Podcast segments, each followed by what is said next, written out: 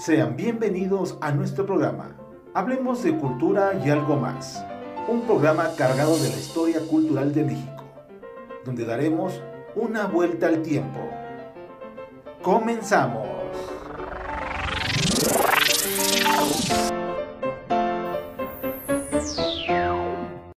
Hola, ¿qué tal? Muy buenas noches amigos. Mi nombre es Héctor Iván Luna y este es el primer capítulo de nuestro proyecto llamado Hablemos de Cultura y algo más, en el cual cada viernes nos enfocaremos en los pasajes más importantes de nuestra historia y del mundo. Asimismo, hablaremos de literatura, teatro, pintura, danza y demás temas referentes a la vida cultural de México. Siéntanse enteramente bienvenidos a este espacio creado para ustedes, para quien quiere saber anécdotas importantes de nuestra historia o simplemente para pasar el rato. También puede dejarnos un mensaje o comentario en nuestras redes sociales para sugerirnos temas de los cuales hablar en el programa en el futuro. Sean bienvenidos. Ya comenzada la independencia de México, la lucha interna entre los insurgentes se hizo evidente.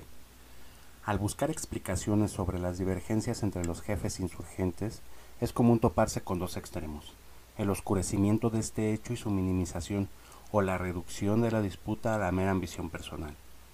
En ambos casos se omite el oficio de historiar y se regatea la gigantesca tarea a la que se enfrentaron los insurgentes.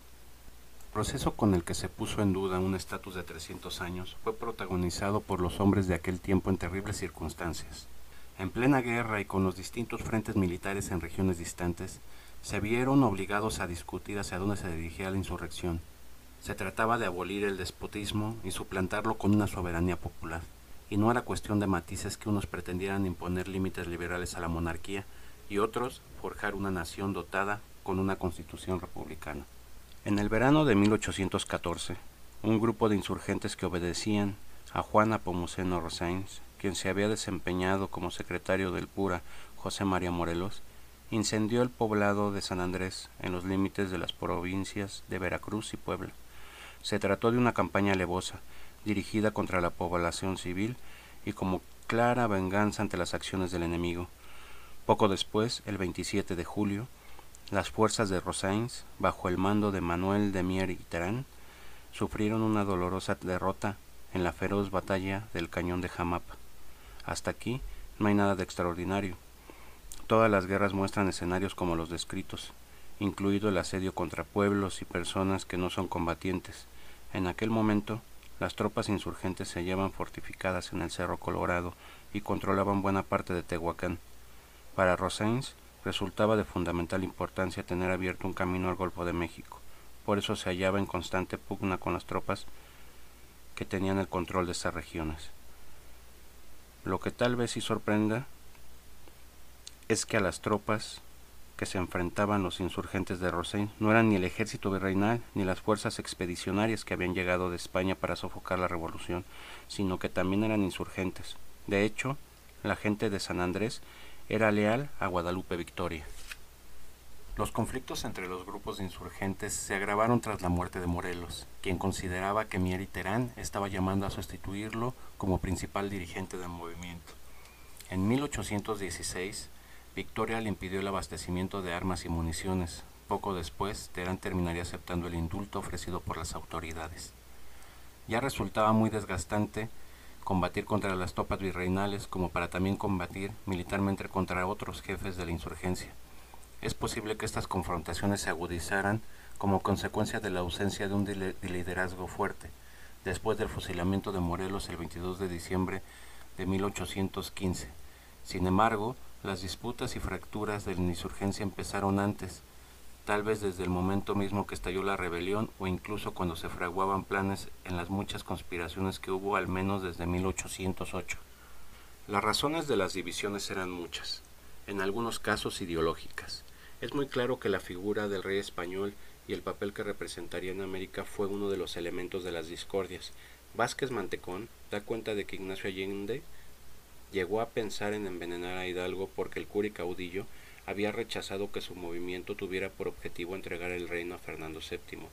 Por su parte, si bien Guzmán Pérez deja en claro que esta diferencia de opiniones no está en la causa de las divulgaciones entre Morelos e Ignacio López Rayón, Tampoco puede negarse que en determinado momento el primero decidió rechazar cualquier mención a la soberanía del rey español en los elementos constitucionales que había elaborado Rayón, mientras que éste consideraba muy precipitada la declaración de independencia de noviembre de 1813 porque rompía con el monarca. La verdad es que al menos hasta 1821 no hubo un único proyecto o al menos uno que fuera capaz de aglutinar todos los intereses y posiciones que surgieron en Nueva España con el estallido de la Revolución no todos los que querían independencia y autogobierno estaban de acuerdo con los medios para conseguir esos objetivos. Algunos deseaban hacerlo a través de la negociación en las cortes que se convocaron en España, otros, como sucedió en San Luis Potosí y Zacatecas en 1810, simpatizaban con la idea expresada por Miguel Hidalgo de formar gobiernos americanos en los que quedaban excluidos los españoles peninsulares, conocidos como gachupines. Pero esto no obstó para que esas ciudades fueran ocupadas militarmente por otros insurgentes. Ya desde 1808, el virrey José de Iturrigaray, quien parecía favorecer a los partidarios de establecer una junta de gobierno en Nueva España, había sido acusado de pretender alzarse con el reino, es decir, de querer coronarse. Como se podrá apreciar, Allende reconoció el mando de Hidalgo y hasta su nombramiento de generalísimo, pero no le perdonó que se hiciera llamar Alteza Serenísima, tras la captura y fusilamiento de los primeros jefes de la insurgencia, la Junta de Zitácuaro procuró dar dirección institucional al movimiento, pero entre sus integrantes muy pronto hubo discrepancias. José Sixto Verduzco y José María Lisiaga acusaron a Rayón de despótico y de negarse a compartir el poder. Incluso un órgano colegiado como el Congreso de Anáhuac también fue acusado de ambicioso y tiránico, como hizo el cura José María Cos al negarse a reconocer la autoridad de los diputados. Se ha señalado que en 1821, por un momento las diferencias y divergencias parecieron borrarse para unirse en un único proyecto, uno de conciliación, en el que algunos actores políticos y militares, como Vicente Guerrero, tuvieron que hacer sesiones, como admitir al rey de España como posible emperador para México, con tal de alcanzar el objetivo más importante de conseguir la independencia y finalizar con un decenio de guerras civiles. Es sabido que muy pronto empezaron a aflorar de nuevo los conflictos y disputas, que por otro lado acompañarían a la historia de la patria independiente por demasiados años. Hay muchas razones que explican las desavenencias, pero también se deben apuntar que la incapacidad de encauzar las diferencias de intereses y posiciones de un modo civilizado es tal vez la explicación más evidente del fracaso de los grupos insurgentes y lamentablemente de las dificultades para consolidar un Estado nacional después de la independencia. Espero haya sido de su agrado este pequeño relato sobre la lucha de poderes entre los insurgentes que se alargó por muchos años más, y no nos queda más que reflexionar sobre este pasaje de nuestra historia. Por lo pronto, ha sido todo por mi parte. Este fue el primer capítulo de Hablemos de Cultura y algo más.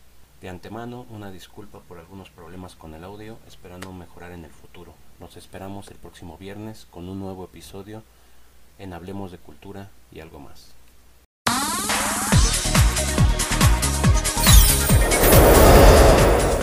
Mega Radio Web CDMX, la radio cultural de la CDMX, con los mejores programas, historia, teatro y literatura, solo aquí en Mega Radio Web CDMX.